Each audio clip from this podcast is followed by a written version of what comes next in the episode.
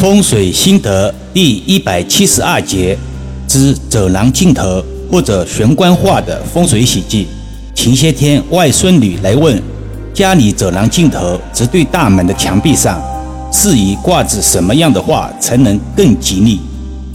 阳宅内的装修很重要，不仅能显示主人的内涵如何，还可以给家里带来不同的视觉和风水。除了提升风水属性外，还要匹配家宅装修风格，以美观协调最吉，二者缺一不可。易儿老师今天就简单的来说一说此方面的注意事项。一、忌讳意境不吉利的话。通常走廊尽头的墙壁一般是对着大门，也可以称作玄关墙。大家都知道。开门后第一视觉很重要，所以风水讲究开门一进喜庆的氛围。相反，如果开门第一眼看到二虎张口、牛头马面、惊世骇俗等意境不吉利的画面，久而久之会对居住之人形成压抑的冲击，影响家人的气运。信史堪舆中，这样的案例碰到过不少。有些人喜欢所谓的前卫或者个性，家里此空间上挂置了黑白色的小丑，而且是血流满面的，甚至有自恋型的，把自己打扮成小丑，拍成所谓的艺术照片，挂置在玄关处。此人气运可窥斑见豹，只可意会了。二，起意境吉祥之画，在走廊玄关处。开门第一眼见到意境吉祥的话，预示着命令好的气运，使人心情愉悦。那么什么是吉祥的意境呢？这是个概念的问题，虽然博大，但也是可以说明白的。还是打比喻吧，大家比较能理解。比如走廊尽头在东方，可以挂置“紫气东来”或者“花开富贵”。之类意境吉祥的话，比如走廊在北方，可以挂置九尾游鱼或者山清水秀之类意境的话，但要注意鱼游或者水流的方向以朝大门方向为忌讳，以朝宅内为吉祥。细节决定成败，还是需要注意一下。三喜与五行匹配之话，这个问题有些委托人未必能明白。因为有些人一辈子都不明白自己本身的五行喜忌，所以风水讲究因人而异，不可人云亦云。适合别人的未必就适合自己。还有，也要尽量与所处空间五行属性喜忌相匹配。如走廊尽头的玄关墙在西方，而且有微量缺角的现象，此时的话就比较忌讳迎客松、花开富贵。九尾鱼等好泄此宫气场的话，说到这里有点太专业了。那么有没有保险一点的话呢？人人处处都可用的呢？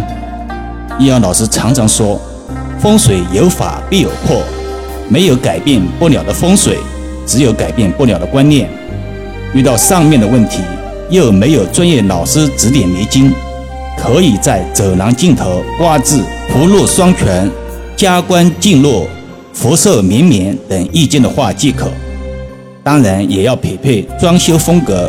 如果是欧式装修，匹配了传统中式的这些画，就显得格格不入了，也不美观协调。这时候，我们就要反问自己一句话：难道西方就没有此类意境的吉祥画吗？风水是不分宗教、信仰、国界的，有时候。需要打开的只是思维而已。如果收听短音频的您也想在线咨询风水事项，需要委托人提供相关资料，易遥老师称之为五要素：一是宅制平面图，百度搜索自己小区可得户型图，稍作修改与现场布置一样即可；二是现场各空间视频或者照片。但如果打算装修的，则无需提供。三是宅子的东南西北，这个提供宅子卫星截图即可。四是宅岁，也就是宅子竣工建成年份，百度搜索小区或者大厦便知。五是主事人的生辰八字，包括性别、阴历或者阳历均可。这里的主事人一般指夫妇二人。以上五要素缺一不可，资料不全无法解卦布局。五要素看似复杂，其实顺利的话，十分钟可以备齐，并非老师要求苛刻。自古以来都是看风水，而不是猜风水，更不是编风水。提供错误的资料，就如同拿着张三的病历去给李四看病一样可笑，不可取。另外，价格通常是一百平方以内或者单层的挂金是三百元，两百平方以内或者双层的挂金是六百元。以此类推，没有其他隐形费用，也不会推销所谓的风水法器。既当了球员，又要做裁判，这对委托人而言有失公平，而实际上门看与风水则需要命意了，价格要比线上看风水贵了很多。最后再回应一下前面第一百六十八节论张文宏教授博士论文造假事件，复旦大学学术委员会于八月二十三号发布了张文宏教授博士论文的认定结果，认定张文宏博士论文符合当年，也就是二十年前博士学位论文的要求。附录综述部分存在写作不规范，不影响博士学位论文的科研水平。不构成学术不端，还了张教授一个清白，也让关心他的广大网友松了一口气。从喝粥到喝牛奶，再到这次与病毒共存说，针对张教授的各种捕风捉影、上纲上线、穿衣戴帽的攻击，不知道这是第几次了。疫情发生以来，张文宏教授的贡献有目共睹。他说：“党员必须先上，这个没有商量。”这句话让广大网友非常感动。抗疫表现其实就是最好的论文。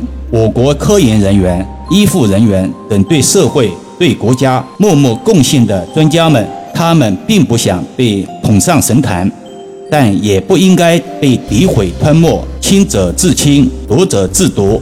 感谢复旦大学为专家证明，打击造谣者、抗疫英雄不可污蔑。那么现在问题来了。诽谤的这个人怎么处理呢？占用了公共资源，耗费人力财力，污蔑抗疫工程，是不是要追究造谣者的法律责任呢？好了，今天暂时先说到这里吧。更多分享，请至易瑶文化主页收听、点评、转发、收藏。